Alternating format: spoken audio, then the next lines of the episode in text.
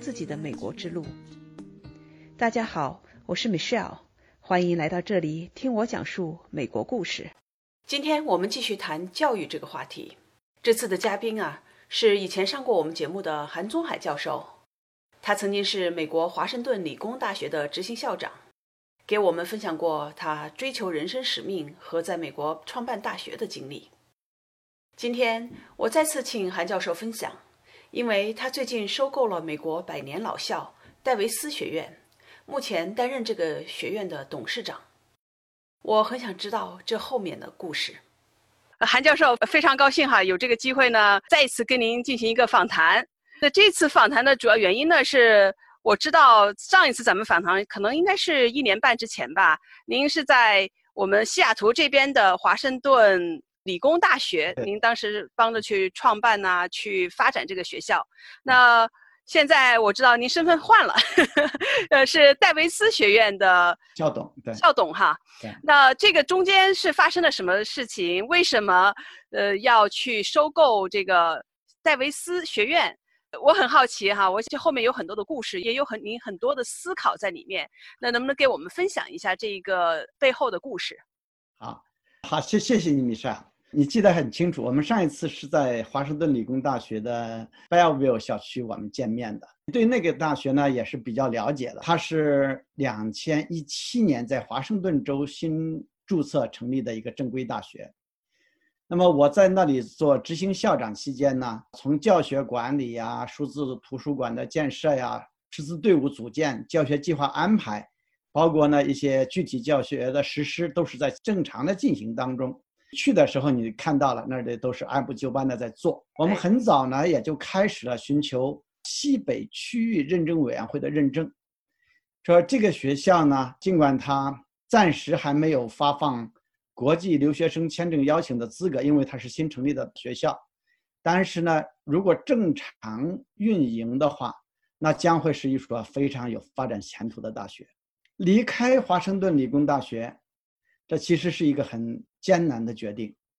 我离开那里边呢，主要是个人原因，一是不想和家人分开太久，嗯，二您家是在温哥华那边对吧？您当时是我记得是每个星期到西雅图这边来，然后周末回去一下，像这个探班一样。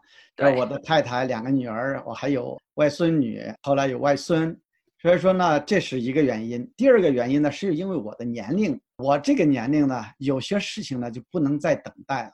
正所谓需要只争朝夕，抓紧时间，在有生之年办一些自己喜欢做的事情，还想继续追梦吧。这就是离开了华盛顿的原因。那么刚才你还问收购戴维斯学院，那其实不是一个偶然的事件。自从我离开了华盛顿理工大学。我一刻都没有停止在寻找心中想要的一个学校。我是通过网络查找啊，朋友推荐呐，还有呢，我专门聘请了美国一个教育咨询公司帮我寻找我想要的学校。先后我们搜索分拣了近百所高校，也短名单的有十几所。最后呢，在一九年，就是去年七月份，经过这个咨询公司，啊，给我们推荐的，锁定了。在美国俄亥俄州的这个戴维斯学院，嗯，随后我们就进行了三个月的尽职调查，十一月份进行一些合同谈判，十二月份呢签订相关收购的法律文件，到二零二零年，也就是今年元月一号算正式接管了这个学校。为什么选择戴维斯学院？主要考虑是两个方面，一个是它坚实的基础，另外呢就是看好它发展的潜力。嗯，你这个您要稍微等一下，为什么呢？因为戴维斯学院也不是在您家门口，对吧？也不是在温哥华。那您这个从温哥华当时到西雅图来华盛顿理工大学，那现在呢，这个戴维斯学院是在俄亥俄州，离的其实距离上是更远了。当然，我知道您的身份是不一样了。在华盛顿理工大学，您是每天得在那儿，您是执行校长，这个每天的事务哈，我知道您当时非常非常的繁忙。这个戴维斯学院可能情况也不太一样，这一点我也想先跟您这边搞清楚。我知道很多听众也会有同样的问题。你这个是问的很好的问题。那么在华盛顿理工大学呢，我是执行层的，如果说是 twenty four seven，那有点太过分。其实我从早上睁开眼睛到晚上睡觉，我天天就在想的就是学校日常事务怎么样把它办好。那么我需要现场人在那里边，而这个戴维斯学院呢就不一样了。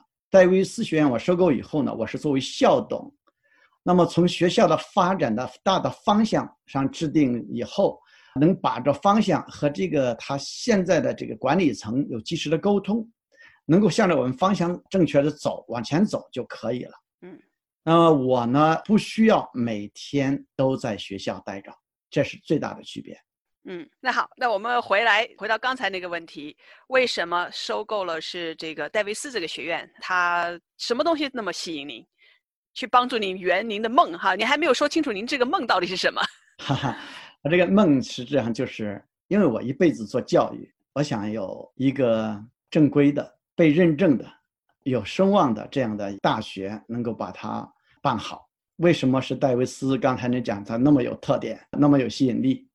其实戴维斯呢很简单，它是一个两年的私立职业技术学院，它可以颁发医疗健康和工商管理、儿童早期教育，还有设计类七个专业的副学士学位。所以这个学校它之所以有吸引力，是因为它有很明显的特点。从以下几个方面吧。首先，它是有很悠久的历史，它是一八五八年都建校了，至今已经一百六十二年。学校的这个所在地它是 Toledo，就是那个俄亥俄州的。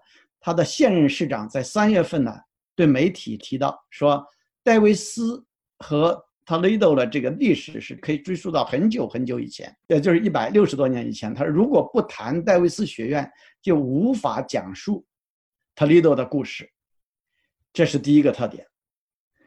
第二个吸引人的，也就是它的重要的特点呢，是它的资质比较齐全，联邦政府、州市还有相关行业所有协会的各种资质它都具备。简单一点说，美国高校办校所需要的任何资质它都有。嗯，特别特别强调的一点是，它具有美国区域认证，就是 HLC 区域认证，还有美国教育部。高等教育认证委员会的最高级别的认证，这说明什么呢？就是说，从常识上来讲，鉴定一个美国高校是不是野鸡大学，最基本的就是看它有没有区域认证。另外，作为私立学院、私立职业技术教育的学院，拿到这个认证的算是凤毛麟角。另外呢，也因为这个认证，所以说它的学分可以转到。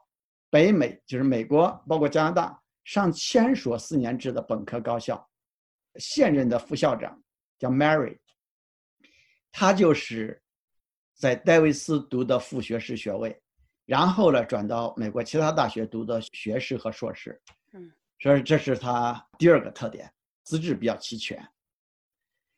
第三个特点呢，它吸引人的是它可以招收全球招收国际学生，特别提一下呢。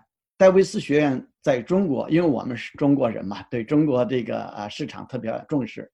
他在中国教育部的教育涉外监管信息网站的官网上，还有这个教育部留学服务中心的国外高校的名单中都有。他也是这个留服中心特别推荐的国外学历学位认证的高校之一。说这是第三个。四个呢，就是它的就业率特别高。我在做了三个月的尽职调查哈，那么它去年的就业率是百分之百，一六年的就业率也是百分之百，在过去五年的就业率呢都是在百分之九十三以上，五十年来的就业率没有低于百分之九十，所以说呢，长期以来这样的当地的雇主对戴维斯的毕业生也是非常的满意。去年呢，他就有一个叫雇主满意度的问卷调查，那么他调查结果呢是满意度是百分之九十七点五。哇哦！说像这样的高就业率和高满意度的学校，真的是是很难找的。它一些特点，比如说它是以学生啊为中心开展教学活动，另外呢，它那个师生比呢是一比九，是小班教学，特别注重实践性的和教学，还有课外活动。这也为学生的发展呢和顺利走向社会，都有提供了很好的帮助。嗯，所以说呢，它还是挺有很多吸引人的地方。那么我当时是给他总结了叫“百年老校，资质齐全，信誉良好”，这是我收购它的基本原因。嗯，百年老校哈，资质齐全，信誉良好。好，那其实刚才您说的，那么这个戴维斯学院，如果说我们拿我们中国的思维方式，或者中国这个教育系统的思维方式来看的话，我看我理解对不对？首先呢，它是这种相当于是列到国家的教育体制里面的这种正规的大学，应该算是大专吧，大专院校，而且它是注重培养的是职业性的，那么出来的话。是可以上手去做那个相应的这些工作，不是说是重新还要再进行职业的培训。对，嗯，它是是以就业为导向的，就业为导向的。对这一点的话，您非常看重的其中的一点哈，因为有这些资质的话，那么基础就很好，而且学校这么多年的这个信誉在这放着，它的师资力量啊，以及学校产生的这个名誉啊，都是非常棒的。另外一点，您刚才讲的非常重要的一点就是说国际生。因为我知道哈，从认识您这这些年来，我也知道您的其中的一个梦想是，不光是说把这个学校做大，很大的一个梦想是结合咱们是中国人的一个特点，以及我们对祖国的热爱，怎么样的是帮助咱们中国的留学生在北美得到更好的发展，受到高等教育等等。是这样的，嗯。那好啊，那刚才说到这个学校，那既然这个学校的基础这么好，嗯，班底也很强哈。你刚才说到那个校长啊，等等等等，那您这个接手过来的话，希望怎么样的去发展它，让它能够借助学校这个平台实现您的梦想？哈哈，也不是我的梦想，是我们大家的梦想吧。谢谢你，没事要问这个问题，也让我有机会呢，能把我心里的话说出来。学校如何发展，这是我每天都在思考的问题，这也是一个比较大的话题，所以说我可能会说的多一点，需要你的耐心。你知道，办好一个学校，首先要对这个学校有一个合适的定位。就像刚才你说的，戴维斯的定位，它是侧重于实用技能培养和满足就业需要的职业类、职业技术类的院校。那么我们的定位是比较朴实和简单。至于说您说的梦想。希望把戴维斯学院带到哪里去？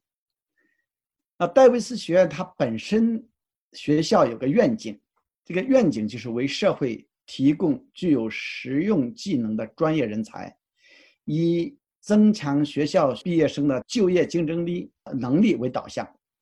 那么，所以说呢，我们的目标呢，就是根据社会的发展和雇主用工的需求，这个是很明很明确的。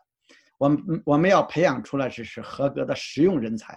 嗯，呃，也这就是说，我们要是从这个呃角度来讲，呃，戴维斯过去的这个表现已经是同类啊院校当中的佼佼者了。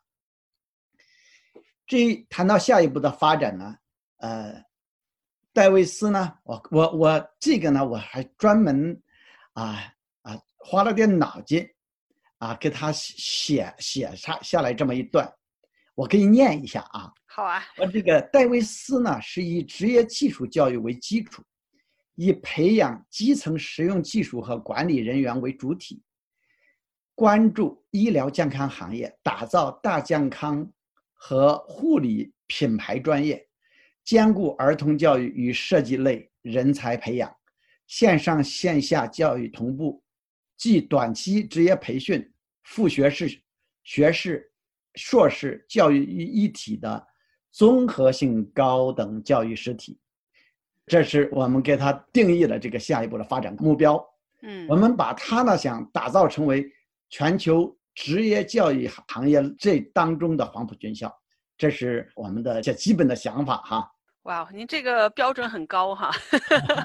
职业院校中的黄埔军校哈，那刚才您其实对您念的那段话呢，就你们的定位其实也是把它的这个重点的发展的项目跟别人不一样的地方也列出来，对吧？您刚才讲的大健康、对早教、护理和设计等等这一方面的，而且您也有一个很大的野心，我听到了哈，因为这个 学校原来是副学士，就是我们相当于大专嘛，两年制的，那您是加上了本科还有硕士，所以学校的。它的这个范围啊，他的这个学历的深度啊，看样子您是规划到不光是说保持在现在这个水平上，而是要往深里走，往高里走哈。是的。嗯，那这么好的一个梦想，怎么去实现它呀？那韩教授和团队将怎样实现戴维斯学院的愿景和发展规划呢？请订阅听美少讲述美国故事，继续收听下期节目。期待与您下期再见。